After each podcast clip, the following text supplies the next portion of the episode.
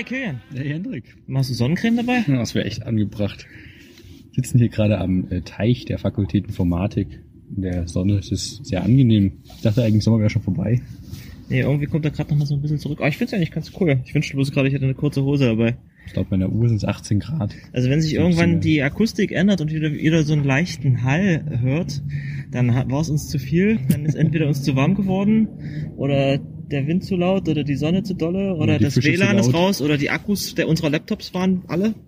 Und dann haben wir uns wieder ins ASCII reingesetzt. Aber ist ja gerade das Schöne an dem Teich hier draußen, dass man eigentlich WLAN hat. Also man sitzt hier quasi in der freien Natur. Und hier ist Wi-Fi mehr oder weniger. Und auf der Wiese sind Steckdosen. Ja, ein bisschen, ne? ja, leider ein bisschen weit weg. Genau. Solange ich mein Kabel nicht. Und ich glaube, da ist das Wi-Fi ein bisschen mies. Wir könnten vielleicht hier so ein, wir haben so ein Ausrollkabel, aber ich weiß nicht, wie lange das reicht. Aber da müsste ich sagen, hätte ich am liebsten mittlerweile, wenn wir es hier echt durchziehen wollen, noch so einen Sonnenschirm und vielleicht so einen Tisch.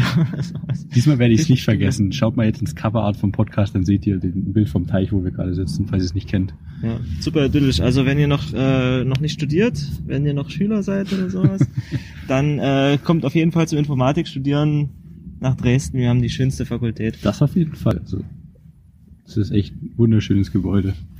Wunderschöner Teich. Ja, ansonsten, was gibt's bei dir so Neues? Äh, in letzter Zeit nicht sehr viel. Die Semesterferien sind bei mir irgendwie recht ruhig geblieben. Hm? Ich habe, also meine Freundin und ich haben uns zwei Katzen zugelegt. Das ist so das, was passiert ist. Zwei, das letzte Mal, als wir geredet haben, war es noch eine. Ja, wir wollten zwei, weil eine Katze so wie ein bisschen doof, die gerade vor allem wenn die so jung sind. Also zwei, ich glaube jetzt drei Monate alte Katzen. Max und Moritz heißen sie. Echt jetzt? Ja, finde ich witzig. Wer, wer war die erste? Moritz. Moritz. Deswegen mussten die zwei genannt. Unbedingt, unbedingt. Das wäre ja blöd gewesen. Die sind super süß. Ich bin bloß überall an den Händen sackt. Ja, ich sehe es. Ich- Du hast, du machst so ein bisschen einen Emo-Eindruck Ja, mit deinen ja. ganzen Narben. sich am Handrücken Das ist eine ganz schön große glaub Narbe, stehe ich gerade. Ja, aber die ist nicht tief. Man- Die geht direkt über die Ader. Und die sind beide gleich alt, oder? ja, ja, Ja, cool. witzig. Sind süß. Ansonsten mache ich nicht viel, was, äh, ich habe bloß am, am Campus Navigator weitergebaut, dieser, dieser App für die TU Dresden, wo ich der aktuelle iOS-Maintainer bin, aber Ist das mittlerweile dein Swift Rewrite oder ist das immer noch das Legacy-Zeug? ich mache am Swift Rewrite jetzt wieder mehr weiter. Ich habe keinen Bock mehr auf die Legacy.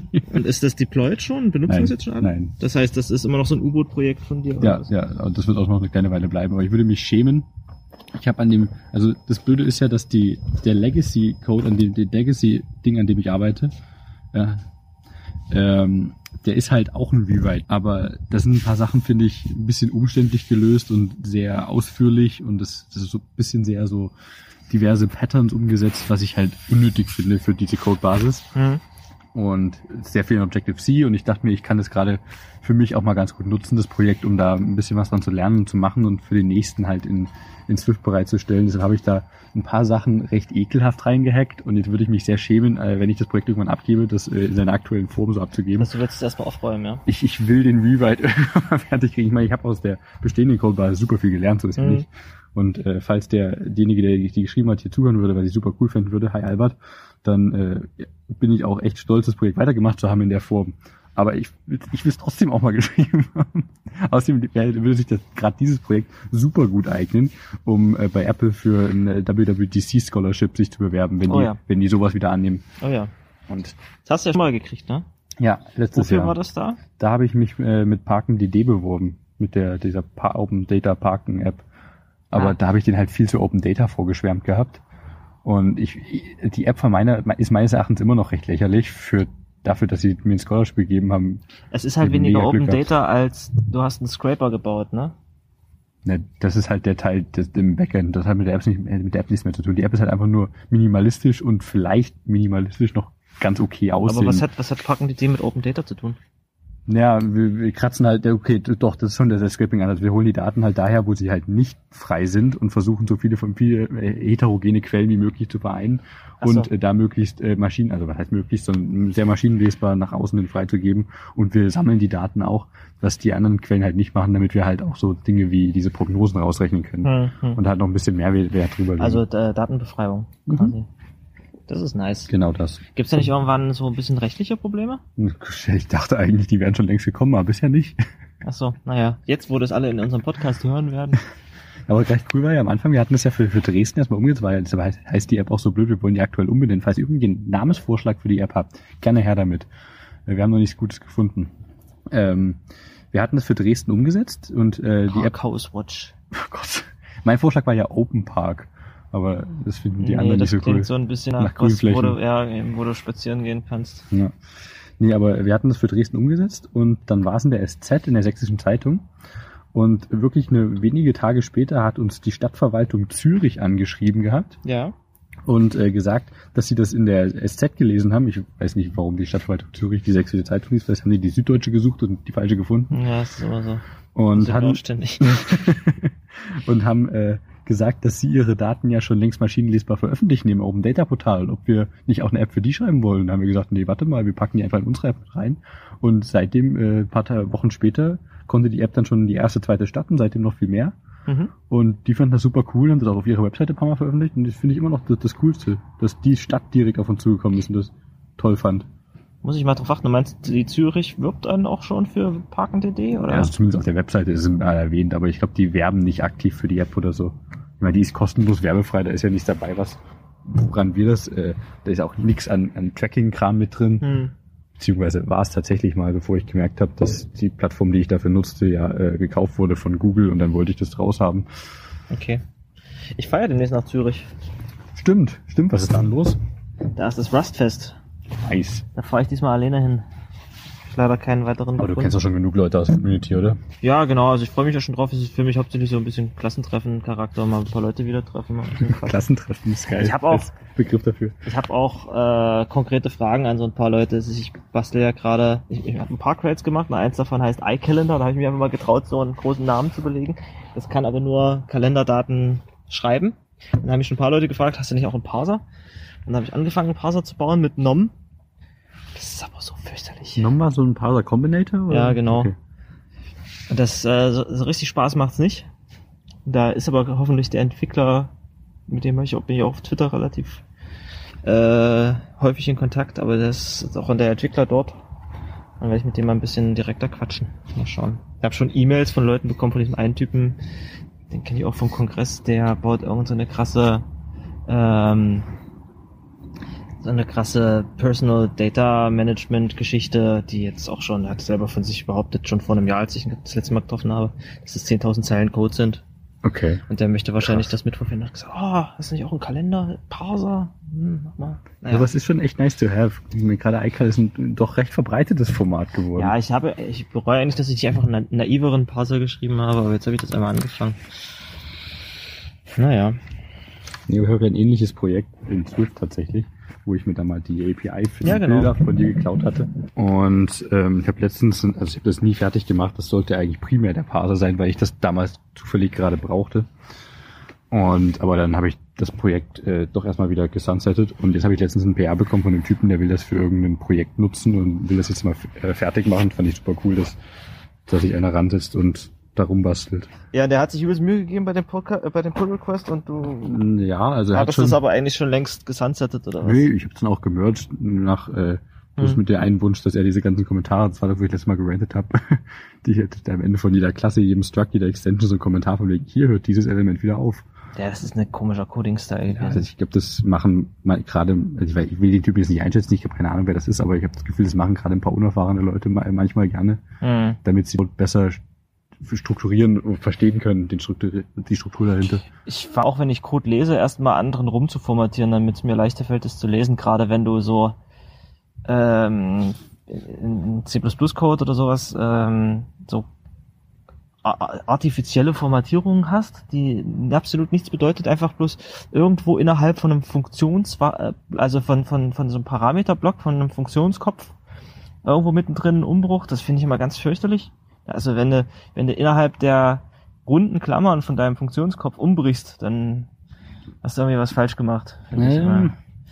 Kommt drauf an. Also gerade in der in der Apple-Welt ist es halt relativ populär, weil du da halt teilweise keine Ja, da Ahnung wird das- 200 Zeichen lange Funktionsköpfe Da hast. wirst du, wird das sehr lange, oder machst du dann wieder ein Parameter pro. Genau, du brichst bei den Parametern um und die werden auch sauber allein. Und was ich aber halt an manchen Stellen. Sehe, ist, bei- also was ich bei Python häufig gesehen habe, Ach stimmt, da bei, hast du schon mal gerantet. da ist halt, da, der nimmt halt auch äh, 15 Parameter an, was irgendwie ein Anti-Pattern ist, finde ich. Das ist schrecklich.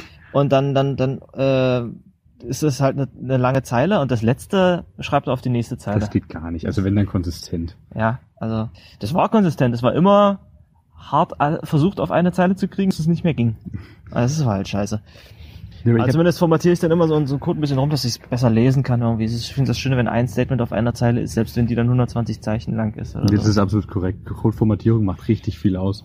Ich habe das eine Zeit lang äh, vergessen gehabt, weil ich der Meinung war, dass also ich habe meinen Code natürlich immer so formatiert, wie ich es am schönsten fand und gerade so auf also gefühlt so auf nicht auf, auf ganz normale Dinge geachtet, die halt ganz normal sind, dass du halt da New Lines setzt und Dinge indentest sauber und Mhm. nicht irgendwo random Spaces einfach zwischen Kram, Dinge, die sich richtig normal anfühlen. Und dann habe ich wieder die Veranstaltung gehalten, dieses Informatik hier für Maschinenbau an der TU, Hm? diese Übung. Äh, und wenn, sobald die halt das Programmieren anfangen, äh, das ist nicht verallgemeinern, das ist schwierig, aber sobald manche Leute da das Programmieren anfangen und dann halt völlig auf jegliche Form von Indentation und Strukturierung komplett scheißen. Und dann geht Ja. plötzlich gar nichts mehr. Weil sie halt und nicht wissen, wie, wie Quelltext aussehen muss. ja, und dann, dann, dann stirbt halt der Compiler da an allem und du verstehst nicht mehr wo und es ist einfach nur noch alles in Visual Studio, was die nutzen, rot unterkringelt. So, wartet mal, versuch mir erstmal Dinge zu balancieren. So, schaut mal dafür, da hast du drei Klammern gelöscht, die schließenden äh, geschwungen alle, die müssen halt irgendwo sein. Ach so, ja klar. Und plötzlich alles st- stimmt wieder auch. Hm. Das, das wäre super simpel gewesen, hätte du ein bisschen Formatierung hier geachtet, dann siehst du, wo die Probleme sind. Aber nicht, wenn du gefühlt deine gesamte 300 Zeilen Datei in eine Zeile packst und Das- dich dann wunderst, warum du nicht so Das, verstehst. das ist eigentlich, das, da könnte man vielleicht die ersten zwei Minuten in so einem Programmierkurs mal drüber reden. Deswegen finde ich es auch äh, bescheuert, wenn Leute advokieren, äh, Code-Highlighting ist was für Kinder. Das, das brauchen wir nicht. Ich, ich brauche kein Code-Highlighting. Das darf alles äh, schwarzer Text auf weißem Hintergrund sein oder so weiter und so fort. Äh, das nimmt dir aber schon so viel von deinem von, von deiner Arbeit ab, wenn du irgendwo eine Klammer vergisst oder sowas, dann siehst du ja, dass das Code-Highlighting plötzlich Ja, kaputt ja, ist, ja. ne? Aber War das Rob Wow. Pike, der, der Go, äh, mit- einer der Go-Entwickler, oder? Ja, ja. Den brauchen wir, glaube ich, nicht nochmal eingehen. verständlich. Naja. Aber apropos Sachen gehen kaputt durch Text. äh, haben wir noch gerade einen Na- Nachtrag äh, zu unserem letzten Podcast. Der hatte sich irgendwie, da hatten wir auf Twitter geschrieben, so, er ist jetzt raus oder ist es Mhm. gleich raus? Und dann hat es irgendwie noch einen Tag gedauert oder sowas? Ja, das Problem ist halt, dass äh, der Feed von unserem Podcast, äh, die die meisten Leute nutzen, den, äh, den von Apple, äh, aus Apple Podcasts, den Feed. Und Apple liest unseren Feed halt auch nur äh, von Soundcloud. Hm? Und Apple hat dafür einen eigenen XML-Parser anscheinend. Und der ist halt, wie ich dann erst Ewigkeiten später gemerkt habe, weil da kriegt man ja auch keinen Hinweis dazu, da muss man sich in dieses Portal einloggen. Und wenn man vermutet, dass an der Stelle eben hapert, ich meine, du weißt ja nicht, an welcher Stelle es kaputt gegangen ist, dann loggt man sich da ein und dann steht plötzlich so eine rote Fehlermeldung, dass er an irgendeinem illegalen Zeichen da gestorben ist Na, und das nicht parsen konnte. Und dann Ja. hat sich, ja, dann hat sich herausgestellt, dass es eben halt äh, in die Shownotes ein Emoji gepackt hatte. Oh Gott, wie konnte ich nur? Was traust du dich? Ja, aber wir hatten ja schon mal ein Emoji in den Shownotes. Ja? Ja. Aber warum hat das dann... Wir haben schon mal diese Sterne-Emojis, habe ich anfangs immer benutzt für die, nehmen wir mal, das war die Chaptermarks. Ich dachte, wir hatten in den Shownotes schon mal was drin. Aber ich werde ich jetzt auf jeden Fall nie wieder tun. Gerade bei Apple gehen keine Emojis in, im Text. Das ist auch Ah, traurig. apropos, ganz kurz an das Thema mit angedockt. Ich hatte äh, gestern einen Bug im Swift Compiler. Und zwar hat er auf, äh, interessanterweise ist für den relevant, ähm, wie die äh, Subdirectories in, meiner, äh, in meinem äh, Projekt äh, benannt sind, Mhm. weil das nicht klappt. Also ich habe einfach random Compiler-Fehler bekommen und äh, wurde dann von einem anderen darauf hingewiesen, dass ich äh, doch mal probieren sollte, das eine Subdirectory so umzubenennen, dass die in einer anderen alphabetischen Reihenfolge sind und plötzlich ging's und das sollte einfach Die, was, die die, Dateien? die, die, die Ordner. Das der, der ich hatte ein Ach so, Subdirectory, die war, die hieß, das ist Models, äh, da war Model äh, Objects drin Ja. und eins hieß Extensions, wo ich ein paar Extensions reingepackt hatte. Ja. Und ich äh, hatte Models ist äh, alphabetisch nach Extensions, äh, weil M kommt nach E. Ja. Und sobald ich Models auf A-Models umbenannt hatte, ging plötzlich alles. Und das war schrecklich. Und hab Ach so, weil der das eine liest und das andere dann noch nicht hat, oder was? Genau, und ich dachte eigentlich sowas, also, beziehungsweise sowas sollte keine Rolle spielen. Und Also- das ist 100 pro ein Bug im Compiler. Und habe dann äh, mal kurz in, in einem Slack für den Swift Package Manager, ich wollte nicht auf die Mailingliste gehen, aber diesen Slack gibt es halt auch und habe Mhm. da mal kurz gefragt und hat ein Apple-Mitarbeiter mir gesagt, ja, das äh, ist nicht normal so, mach mal bitte ein Issue auf. Und Swift hat ja ein äh, Jira auf bugs.swift.org, das nur für die Swift-Issues da ist. Sonst hast Apple ja einen eigenen internen Bug-Tracker, wo du halt nichts einsehen kannst, sondern nur Dinge öffnen kannst. Hm, hm, hm. Und äh, das Jira ist halt ein bisschen offener an der Stelle. Und habe halt versucht, äh, damit das in, in Issue zu feilen in Jira und bin da plötzlich nur in Fehlermeldung reingerannt und schreibe ich dem Typen nochmal, du, ich kann kein Issue aufmachen. Das klappt nicht. Und er so, äh, was passiert denn? Äh, ja, das kommt diese Fehlermeldung. Ja, aber dann hast du irgendein Feld vergessen. Ist irgendwas rot markiert? Nee, da ist nichts in der Form rot markiert. Hier ist ein Screenshot davon. Hm. Schick mir mal den Text, dann probiere ich's. Hab ich ihm den Text geschickt, hat er, ich kann auch kein Jira aufmachen. Scheiße. Ah, warte. Das liegt am Emoji, das du den Text mit reingepackt hast. Oh, So, und dann, dann wollte er auch so, wo öffne ich jetzt ein Issue für Jira? Und dann hat er gleich eben auf Bugs.org noch ein Issue aufgemacht für Jira. Und ich wollte spaßenshalber unter dieses Issue dann kommentieren mit dem Emoji. Und dann ist es fucking Jira, hat mir schon wieder Fehlermeldung hingeworfen. Hat sie Mann. wenigstens, bringt die Fehlermeldung, bevor es das speichert, oder? Naja, ja, also es kann halt nicht speichern. Es Okay. kommt nicht nur irgendein Stell dir vor, wenn Server. du das speichern und dann jedes Mal, wenn du es öffnest, das irgendwie äh, knallen. Doch, schrecklich. Aber ich habe jetzt gerade, äh, eigentlich wollte ich gerade noch ein bisschen was über Feeds erzählen, aber da können wir gleich noch drauf zurückkommen, müssen wir uns merken. Ich hatte äh, jetzt am Freitag ein Treffen mit mit äh, unserem gemeinsamen Bekannten Henrik von Mozilla. Mhm. Der ist ja immer bei dem Rust-Treffen und äh, hat irgendwie das letzte Mal einen Vortrag über sein Projekt Gecko Driver oder WebDriver geredet, mit dem sie Firefox fernsteuern, um damit irgendwelche Tests zu fahren. Und ähm, ich hatte an dem gleichen Abend ja noch einen Vortrag über Serde gehalten, eine kleine Demo, und er hat gemeint, ah ja, das wäre eigentlich schön, wenn wir das da drin verwenden könnten. Und da haben wir uns irgendwie gestern, äh, äh, vorgestern getroffen und äh, darüber ein bisschen gequatscht.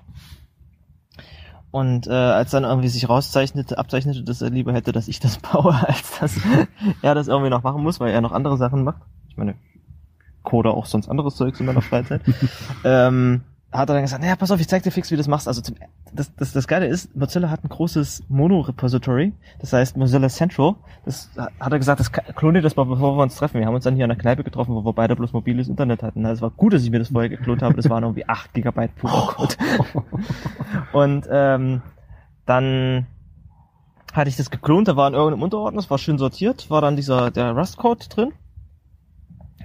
Und auf dem habe ich dann, hab ich dann gearbeitet und hat gemeint, na, wie, wie, wie arbeite ich denn jetzt da drauf? Wie, wie checke ich denn das ein? Ja, pass auf, du gehst erstmal hier auf, auf Bugzilla, dann klickst du da, dann klickst du dort, dann gehst du irgendwie in die Testing-Kategorie unter WebDriver, dann machst du da ein neues Ticket auf und mit diesem Ticket, mit dieser Ticket-Number kannst du dann äh, kannst du dann irgendwie das, das hochpushen. Es ist, es ist ein komplett anderer Workflow, als du das irgendwie bei Git kennst. Das hat mich so ein bisschen, bisschen rausgebracht. Ja, zumindest musste ich erstmal, also ich habe ihm dann gesagt, äh, pass auf, ich, ich code das. Und sobald ich was habe, was ich irgendwie einchecken würde, dann kann ich, können wir nochmal drüber reden, weil ich habe jetzt keinen Bock. Das war halt Freitagabend über einem Bier, beziehungsweise über zwei Bier. Und da habe ich keinen Bock mehr, mir das zu merken. Und wann fängst du mit Mozilla an?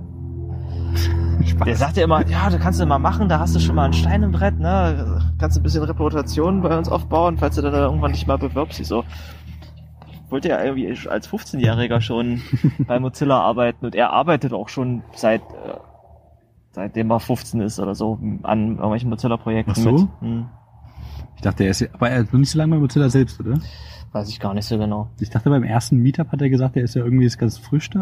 Hab ich das im Kopf verhauen? Das habe ich mir nicht genau bemerkt. okay. Aber äh, hm, Ist das eigentlich alles äh, Open Source bei in dem Mozilla Central, oder? Ja, ja, auf jeden Okay. Fall. Das, also ich meine, ich habe mir das alles ohne weitere, der hat mir einen Link geschickt und ich habe mir das mal eben runter runtergeklont. Da ist auch eigentlich alles drin. Da steht nicht irgendwo, da ist halt wahrscheinlich der gesamte Firefox-Code drin und sowas. Da steht jetzt nicht explizit Firefox dran. Das ist, da gab es einen Ordner, der heißt Browser. Das sah ein bisschen so aus. Schön generisch, falls ich mal umbranden, oder?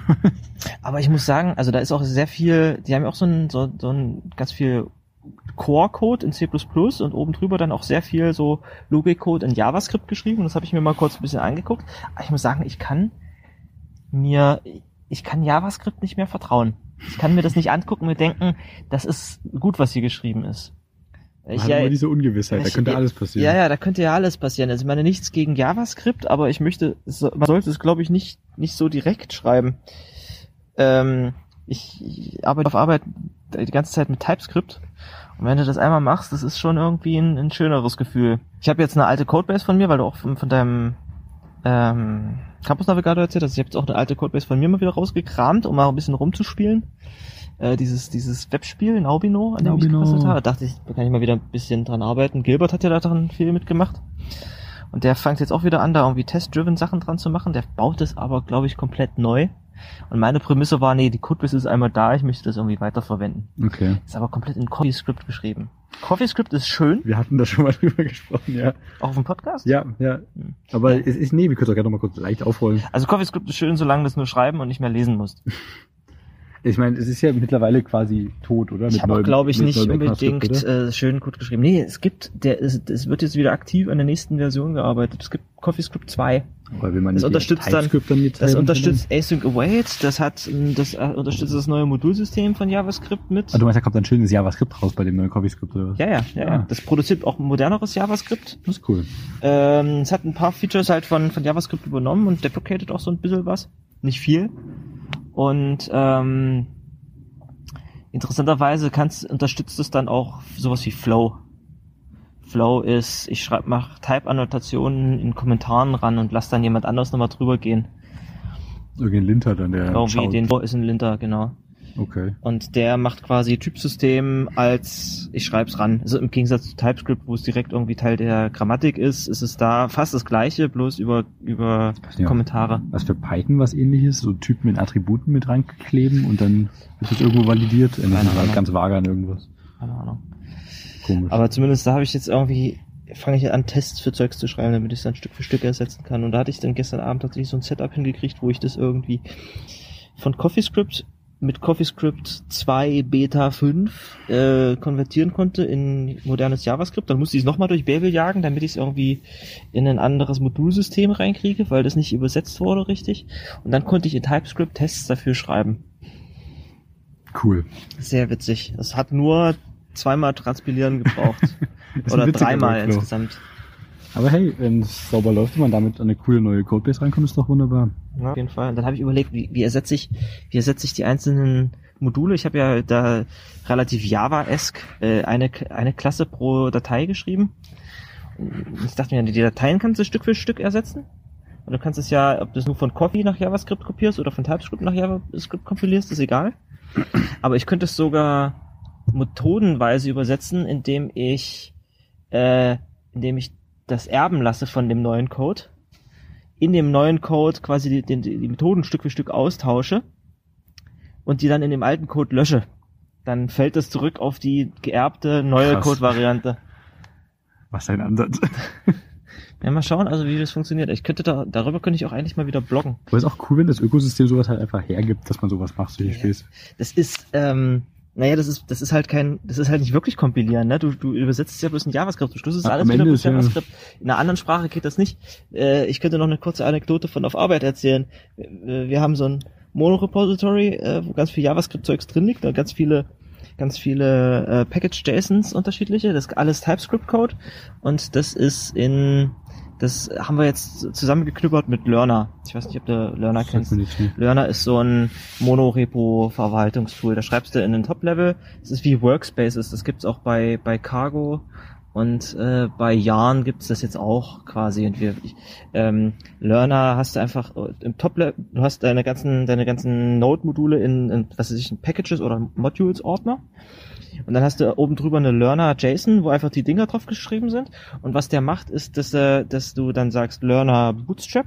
Dann geht er die ganzen Dinger äh, parallel oder einzeln, je nachdem wie du das einstellst, durch, installiert die ganzen Dependencies und wenn die aufeinander dependen, dann, dann verknüpft er die, verknüpft er die über Softlinks.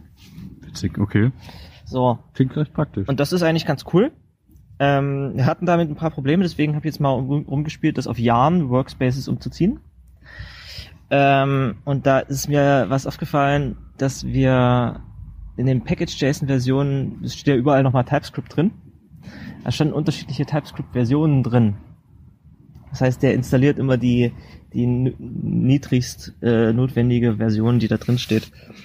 Oder bei manchen war es festgepinnt, da war kein hier Carrot oder Tilde davor, dass das dass der eine aktuellere Version nehmen kann. Und du warst so, dass bis dato äh, der unterschiedliche Code in den unterschiedlichen Modulen halt mit unterschiedlichen Versionen von TypeScript kompiliert wurde. Was allerdings Yarn anders macht als Learner, ist, dass es die Dependencies hoistet. Das kannst du bei Learner auch optional machen, aber das macht es nicht per Default. Yarn macht das per Default. Was heißt Hoisting?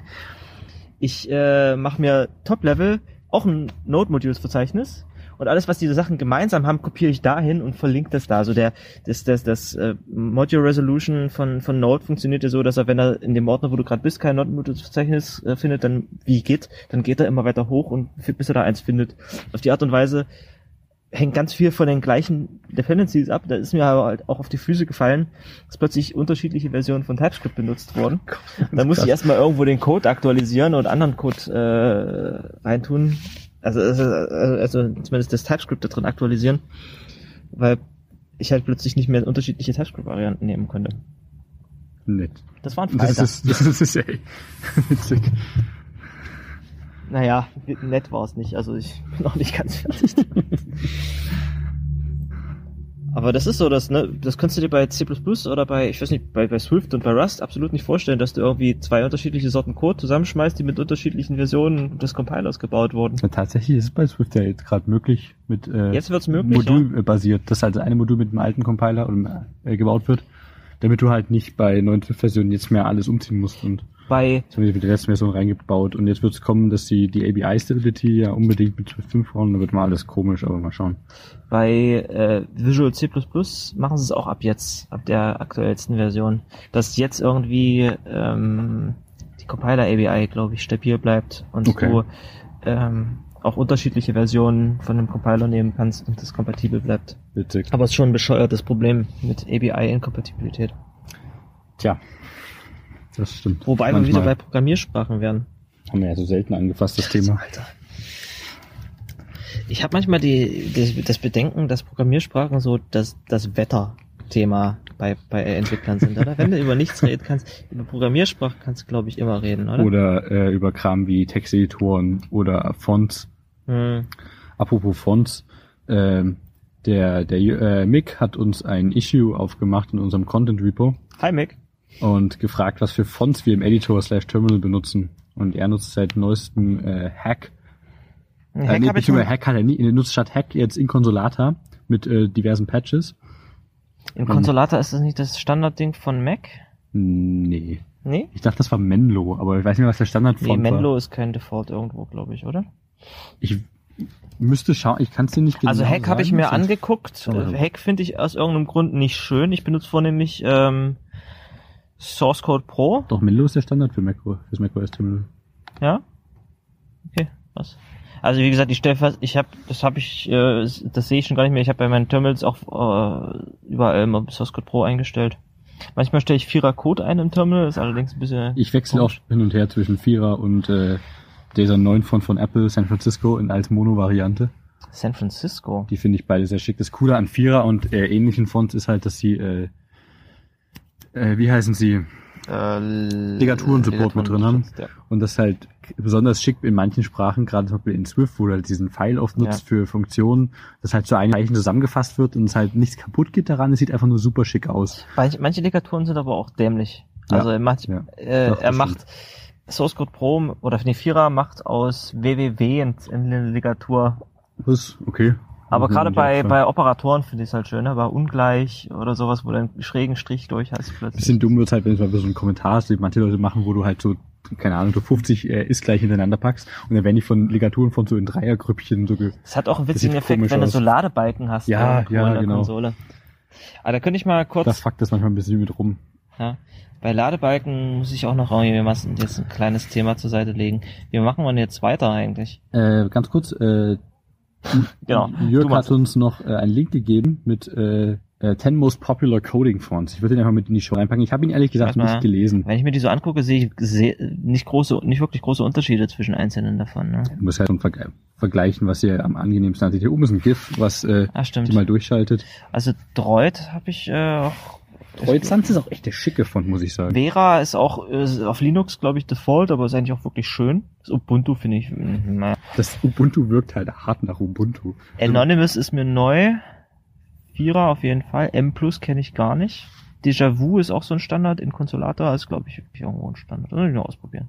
Okay, also ihr stellt jetzt mal alle eure Texteditoren ein und schreibt uns dann bitte auf Twitter, welche, welche ihr am schönsten findet. Ja? Ich habe letztens einen interessanten Post auf Hacker News gelesen. Da hat jemand äh, advocated, äh, tatsächlich für seinen äh, Code keine Monospaced Font mehr zu nehmen. Und das, also ich, ich habe mir das Reasoning nicht ganz komplett äh, zu Herzen geführt. Also- Es klang nicht ganz blöd, aber es, ich finde einfach, das sieht so falsch aus. Ja, das ist ziemlich dumm vor allem. Das ist, wenn du dann noch, noch sagst, und ich nehme übrigens Tabs. dann, dann, Ich sind glaub- ja, dann sind ja alle Bats off, dann hast du überhaupt keine Alignment mehr. Ich glaube, er hat Code. irgendeine Sprache genommen, wo Alignment nur so Nebensache ist, dass du das halt nicht so relevant ist, In dass welcher Sprache ist ein ich, Alignment? ich weiß es nicht mehr. Also ich muss es nochmal raussuchen. Also Aber das nicht, ist echt spannend. halt, da äh, fällt mir ein, eine Sprache, eine, eine Font, die hier nicht auftaucht, ist diese komische Go-Font. Es gibt eine Font für Go. Ja, klar, es gibt eine Go-Font, die ist sogar auf Golang irgendwo mal in einem Blogpost aufgetaucht. Na, die, die, da hast du dann schöne Codebeispiele gesehen. Das war schwarzer Text auf weißem Hintergrund. Ja, sowieso. Sowieso. Aber, also, sagen wir hier, Syntax-Highlighting ist für Kinder, aber sich eine eigene Schriftart ausdenken. Und dann hast du dir das angeguckt, das war so eine Serifenschrift und das sah so ein bisschen urig aus. Das sah echt aus. Ich habe mir den Serifen, Code angeguckt. Das sieht aus wie so ein altes Fax. Oder das sieht aus wie, das, das, ich glaube, das war auch daran angelehnt, das sah aus wie so ein Codebeispiel aus diesem Original C Programming Language Also- äh, Buch. Sehr ähnlich an Courier oder an Ja, ja, ja, ein bisschen runder, glaube ich, noch irgendwie. Ja, es war, war weird. Also, da, da denken sich eine Sprache, äh, da denken sie sich ihre eigene Schriftart aus. Witzig. Ich werde das machen. Ich möchte echt mal wissen, also wenn einer von euch dabei ist, der, ich, es es hören ja ein paar Leute, die Go machen, benutzt ihr wirklich kein Syntax-Highlighting? Klar, nutzt die Leute. Ke- Keiner, der irgendwie heutzutage Code schreibt, außer diesen komischen Go-Maintainern, nutzt Syntax-Highlighting. Äh, jeder, meine ich. Ja, rum keiner so. so, nutzt kein Syntax-Highlighting. Ich kann mir nicht vorstellen, ich meine, das macht so viel her. Das ist so wichtig, um eine Struktur direkt mit auf den ersten Blick zu erkennen. Ja, auf jeden Fall. Ich glaube, du musst schon halber Autist sein, um in der Lage zu sein, Code äh, optisch zu parsen ohne Syntax-Highlighting. Ich starte die ganze Zeit einfach dieses GIF hier an von den hübsch, ja. Links, wo die Fonts einfach durchgeschaltet werden. Es ist äh, kein aktuelles Sublime. Sublime 3 kam raus vor ein paar Tagen. Die haben jetzt so, so chromartige Tabs, ne? Die sind einfach schicker, weil sie nicht mehr so runde Kanten haben, sondern kantig. Ich benutze jetzt übrigens schon seit einiger Zeit ähm, Firefox 57 Nightly. Auch um mich mal dran zu gewöhnen, dass halt diese ganzen Add-ons weggehen. Ja, es ist einfach jedes Add-on. Es sind echt viele Add-ons nicht mehr da, aber es hat ein paar Features, die schön sind. Du kannst jetzt, also ich weiß nicht, ob das bleibt, das ist so ein äh, Test-Pilot-Feature. Du kannst jetzt hier, äh, wenn du auf diesen Plus, Tab Plus Button länger hältst, Kannst du- Container, kannst du Container vergeben. Da kannst du quasi unterschiedliche Profile in einem Profil haben für, für bestimmte Anwendungen. Das heißt, du machst, hast ja Banking Profile, äh, Ba- Banking, Personal Work und Shopping und dann werden die ganzen Einstellungen, nicht, ich weiß nicht Einstellungen, aber Cookies und Passwörter und Formdaten äh, getrennt gehalten. Das ist cool. liegt. Da gab es nicht irgendein komisches äh, Feature dran, dass das ein neues Tab irgendwie in einem Default-Container aufgeht und Ja, genau. Das ist, also wenn du es nicht benutzt, dann sind halt alle im gleichen. So. Du kannst ja auch die selber noch managen, neu hinzufügen. Okay, aber nee, finde ich schön. Und das ist jetzt ein bisschen eingelehnt an Tab-Gruppen, was mal ein richtig geiles Feature war. Ja, das, das wird, das werde ich echt vermissen. Also dafür werde ich halt fünf Firefox-Fenster aufhaben ne? oder sowas in Zukunft. Das Problem ist, ich habe halt immer nur ein Browserfenster mit zigtausend Tabs, weil ich äh, diehard Safari-Nutzer bin. Und das Problem ist, wenn ich Safari kille, dann kann ich äh, nur das, das ein Fenster, das aktuelle Fenster wiederherstellen. Und mir ist es schon ein paar Mal passiert, dass ich halt ein Versehen nur Safari-Fenster aufmache und äh, dann töte ich das Fenster mit meinen ganzen Tabs dran. Und das komme ich halt nicht mehr ran. Die sind halt weg. Ich habe die Tabs ja auch nicht in der einen Session aufgemacht, sondern die sind teilweise seit Monaten offen. Und dann kann ich in der History, weiß ich ja nicht, wo die, wann die geöffnet wurden. Ja, also ich habe dieses Tab-Panorama von Firefox extrem genutzt. Da gehst mal kurz mit, äh, mit Steuerung Shift E raus und dann kannst du halt so semantische Gruppen aus, aus das Tabs schön. äh, bauen. Und das ist echt ein super Feature. Ich nutze auch auf. KDE äh, Activities sehr stark. Also ich finde es wichtig, dass man nochmal eine weitere äh, Abstraktionsebene bei solchen Sachen hat. Einfach bloß alle Tabs in einer Ort, in einer Liste semant, äh, es ist, äh, ja, sequenziell nacheinander ist fürchterlich. So, wir wurden gerade ein bisschen unterbrochen und sind jetzt reingegangen äh, und deswegen ist wahrscheinlich auch unsere Akustik jetzt ein bisschen anders. Und gerade eben, als ich die letzten zwei Minuten nochmal gehört habe, die wir gerade gesprochen haben, waren so ein bisschen unstrukturiert. Ja, Aber wir haben noch Themen vorbereitet. Lass uns mal über Sachen reden. Es sind so viele Sachen passiert, seitdem wir die letzte Folge aufgenommen haben. Wann immer das gewesen sein soll. Was Das wahrscheinlich schon wieder ein her ist. Das kann niemand mehr nachprüfen. Zum Beispiel gab es Angriffe über NPM-Pakete. Stimmt. Da gab es ein witziges, also es ging ein bisschen äh, um den Internetglobus, dass es ein NPM-Package gibt, was äh, ich meine, das äh, hieß wie ein populäres Package, nur mit einem Typo. Und wenn Nicht das, nur eins, da gab es relativ Nee, aber viele. da- daran wurde es halt, äh, erstmal ist es halt populär geworden, da mal reinzuschauen. Das hat einfach dein komplettes Environment gescannt und das gepostet an irgendeinen Web-Service. Also da stand irgendwo in diesen, in, in, in Node Packages steht ja, es stehen irgendwelche Skripte drin, Install, Post-Install Pre-Install. Und da stand in dem Post-Install stand curl x irgendeine Environment-Variable an den, all an den deine. Environment-Variablen. Der hat einmal alles gecheckt, ob da irgendwo irgendwelche Keys mit drin sind, äh, Authentication-Daten, was auch immer. Dinge, die man halt in, äh, in Envast speichert. Und das ist halt besonders fies, weil das sind halt diese Post-Install oder Pre-Install-Skripte, die werden halt ausgeführt äh, beim Installieren, also auf dem Laptop des, oder auf dem Rechner des Entwicklers, wenn der diese Dependency mit reinzieht. Und es gab auch schon Fälle, da wurden Dependency Packages gekauft von anderen, um da Scheiße mitzumachen. Aha. Ähm, oder halt hier die über Typos. Und was sie halt, da gab es einen coolen Post äh, von Duo, ich weiß gar nicht mehr ehrlich gesagt, wer das genau ist oder was die machen, aber die haben mal ein bisschen umhergeschaut und ein paar NPM-Packages oder gefühlt eigentlich alle NPM-Packages analysiert und geschaut, was da so für, für Sachen so gemacht werden. Und haben ein paar Sachen gefunden, die einerseits äh, Proof of Concept sind, die einfach äh, beim Post-Install äh, dir ausgeben, hey, äh, danke, dass wir da gerade alles von dir klauen durften und so weiter oder diese wirkliche Kommando Say auf einem Mac äh, ausnutzen, der einfach dann laut Dinge sagt, wenn du deinen Ton an hast. Oh. Dann gibt es Dinge, äh, Packages, die tatsächlich äh, den Curl an Google Analytics oder so weitermachen oder an PWix oder was auch immer und mit tracken, wann werden sie installiert, obwohl NPM schon diverse Zeit sammelt, aber das ist natürlich auch ein bisschen eklig. Und dann gibt's natürlich die Packages, die wirklich bösen Kram machen, wie zum Beispiel, was besonders mies ist, ist zum Beispiel dieses Package Mr. Robot, was diesen äh, Hex-ASCII-Shrug-Emoji, wie man diese Dinger Ja, nennt, ja. äh, an deine Log-Messages mit ranhängt. Das ist der ganze Sinn des NPM-Packages, ein absolut sinnvolles Package, by the way. Aber in seinem Post-Install packt das zu jedem Packet, er führt das, nutzt das NPM auf der CLI, um äh, zu jedem Package, was dir gehört, den Owner von dem ähm, äh, Package Mr. Robot, der auch Mr. Robot heißt, hinzuzufügen als fuck. Owner. Und somit hast du direkt mal alle deine Packages ge geowned an der Stelle. Also der hat die geowned. Sobald das das nächste Mal published, ist der mit einer der Owner. Also sobald du das installiert hast, ist der der Owner. Also NPM macht das ja, fügt ihn ja direkt als Collaborator Owner hinzu. Ja, das also NPM-Skripts sind an und für sich eine scheiß Idee, aber du kannst da auch irgendwie nicht mehr abschalten, ohne eine ganze Menge Infrastruktur damit äh, kaputt zu machen erstmal. Sowas in der Art wird halt auch gebraucht. Du musst teilweise äh, Post-Install, Pre-Install Dinge ausführen können. Aber da ist halt die Frage, sowas muss in erster Linie auf Wie jeden Fall gesandboxed Wie sein. viel muss das können? Genau. Ich habe da, also das ist irgendwie, ich weiß, dass es auf Twitter hin und her ging und da hat einer geschrieben, hier guckt mal NPM-Leute, das und das habe ich gefunden, die und die Pakete, die heißen alle so ähnlich wie das, aber ohne Strich oder mit Strich und so weiter und so fort. Äh, Und äh, da habe ich unten drunter geschrieben, sag mal, äh, kann man das nicht irgendwie sandboxen? Und da ist einer hingegangen und gesagt, ja komm, ich schau mal, was ich machen kann, ob man das irgendwie sandboxen kann. Du kannst ja da drin jedes Bash-Skript, jedes, äh, was weiß ich, äh, andere JavaScript-Dateien ausführen. Das ist schon, Das soll nicht so sein.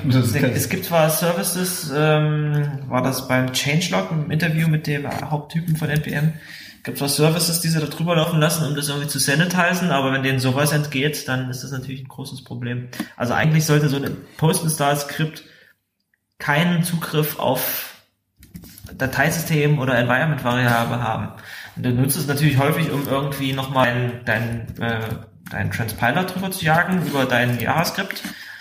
Aber der sollte dann echt wirklich nichts anderes machen können, außer vielleicht äh, diesen einen Source Code Ordner lesen und einen anderen Ordner schreiben können. Ja, obwohl das schon manchmal tricky, beziehungsweise brauchst du an manchen Stellen vielleicht sogar mehr als das oder willst du haben, aber dann wird's halt echt weird. Nee, das, das, das, das ist einfach fundamental kaputt. NPM ist kein Bildsystem. Es wird aber Das mit diesen. Skripten als Bildsystem verwendet. Und es hat äh, lange Zeit gut funktioniert.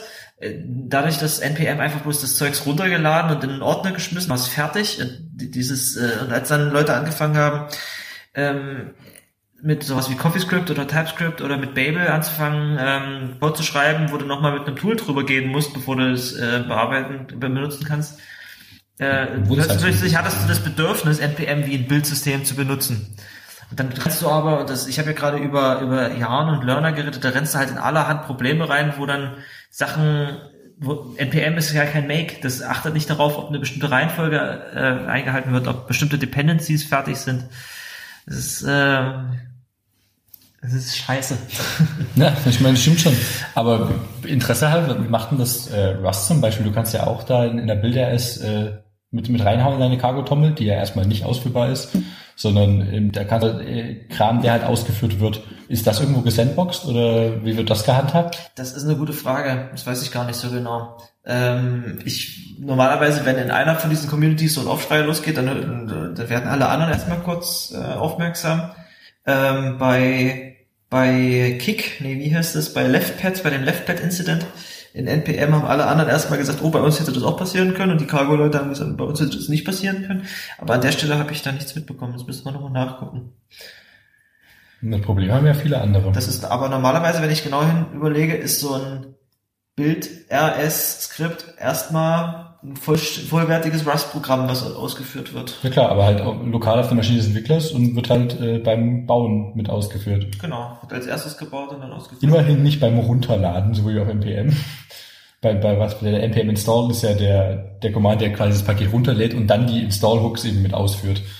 Ja, aber das ist dir in dem Fall egal. Es macht keinen großen Unterschied, klar. Ja. Aber es macht ein bisschen Unterschied. Also wenn du zumindest den Compile-Vorgang, ähm, keine Ahnung, nicht lokal ausführst, so zumindest in, einer, in einem Container oder in einer VM, dann macht es nochmal ein bisschen Unterschied, aber du kannst natürlich trotzdem vulnerable für diverse Sachen. Also wenn du zum Beispiel eine Environment-Variable speichern viele Leute Kram, der, der nicht mehr raus soll, API-Keys, Off-Daten, wie auch immer, wie schon genannt. Mhm. Also ich habe mal nach ein paar Stichworten gerade hier die Doku durchsucht zu Bildskripten in Rust, aber das ist tatsächlich eine interessante Frage. Ja, dann zum Beispiel Ruby hatte dasselbe Problem, da gab es ja auch einen Post, den habe ich einfach mal mit in die Show Notes gepackt, da stand jetzt nicht viel dabei, mhm. dass Ruby Gems ja auch quasi ähnliche Hooks haben und du kannst da äh, auf die ähnliche Art und Weise Mist machen. Äh, ich persönlich kenne jetzt äh, Swift an der Stelle, wo natürlich genau dasselbe ist, obwohl es da seit äh, schon langer Zeit immerhin gesandboxed ist. Da wird es ja noch schwieriger, wenn nämlich dein, dein äh, Manifestformat bereits eine ausführbare ja, Datei. ist halt, da gibt's gar nicht den, den Standard im Sinne von, es gibt das äh, direkt passbar, aber ich glaube, da habe ich letztes Mal schon drüber gerantet, in der letzten mhm. Folge. Aber das ist halt direkt ausführbar, aber immerhin kannst du da halt nicht äh, Dinge ändern. Das war ja auch ein Problem, wo ich reingerannt bin, weil ich da ja aus der Environment Dinge reinpacken wollte und meinen Source-Dateien eigentlich umschreiben wollte, obwohl ich in demselben Verzeichnis war. Wer weiß, woran das lag. Vielleicht war das ja das Inbooking vielleicht auch nicht. Ja, das war so eine der Geschichten, die die JavaScript-Welt bewegt haben, seitdem wir unsere letzte Folge aufgenommen haben. Ein anderes war, dass äh, Node.js zwischendurch geforkt wurde. Ach, stimmt, stimmt, ja. Es gab äh, IO.js. Nee, IO ist das andere gewesen. Ja, es, es heißt aber IO.js. Ach stimmt, das hieß ja... A, Y, stimmt, stimmt, das schrieb sich anders. IO oder so. Es, es, es, es schrub sich komplett anders, es sprach sich ja. aber ähm, trotzdem IO.js aus. Und ähm, ich weiß nicht, äh, ist die Geschichte mit dem ersten IO.js bekannt? Äh, ich weiß bloß, dass es mal diesen Fork gab. Ich weiß nicht mehr, aus welchem Grund der kann. Ah, doch, weil die irgendwie lizenzrechtlich ist und wer da Contributions machen Das war hauptsächlich ähm, die Sache, dass ich, dass Node.js irgendwie stagniert ist in der Entwicklung und äh, es dann Streit darüber gab, welche neuen Änderungen da drin vorgenommen werden. Und es gab halt die Leute, die schneller äh, auf die aktuellste V8-Version updaten wollten und auch die API schneller weiterentwickelt haben. Und die haben dann einen Fork gemacht und den IOJS genannt. Und der ist dann von Version 0.10. irgendwas, was äh, Node.js damals hatte, ist der relativ schnell auf Version 1, 2, 3, 4, 5 äh, und dann kam irgendwie, ich habe jetzt die Chronologie wahrscheinlich durcheinander geworfen, war Node.js immer noch bei 0.12 irgendwas. Und irgendwann haben sie dann die schlaue Entscheidung getroffen, es zusammenzuschmeißen, es wieder zu mergen. Okay. Und dann dementsprechend hat, hat Node.js diesen plötzlichen Sprung auf Node.js 4 oder 5 oder 6 gemacht.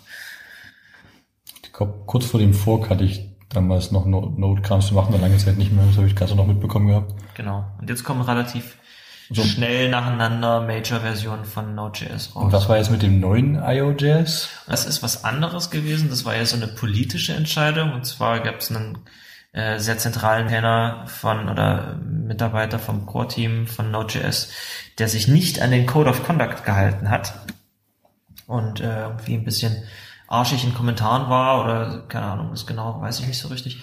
Ähm, und die der es wurden einfach keine Konsequenzen gezogen und da haben sich Leute beschwert, dass keine, dass sich jemand offensichtlich nicht an den Code of Conduct hält, aber äh, das das ähm, Steering Committee nicht darauf reagiert. Und da hat man so einen politischen Fork gemacht, haben sie einfach mal den, den, den Code auf GitHub geforkt ähm, und gesagt, so, wir machen jetzt hier Node.js weiter unter IO.js, diesmal anders geschrieben und hier wird sich aber an den Code of Conduct gehalten.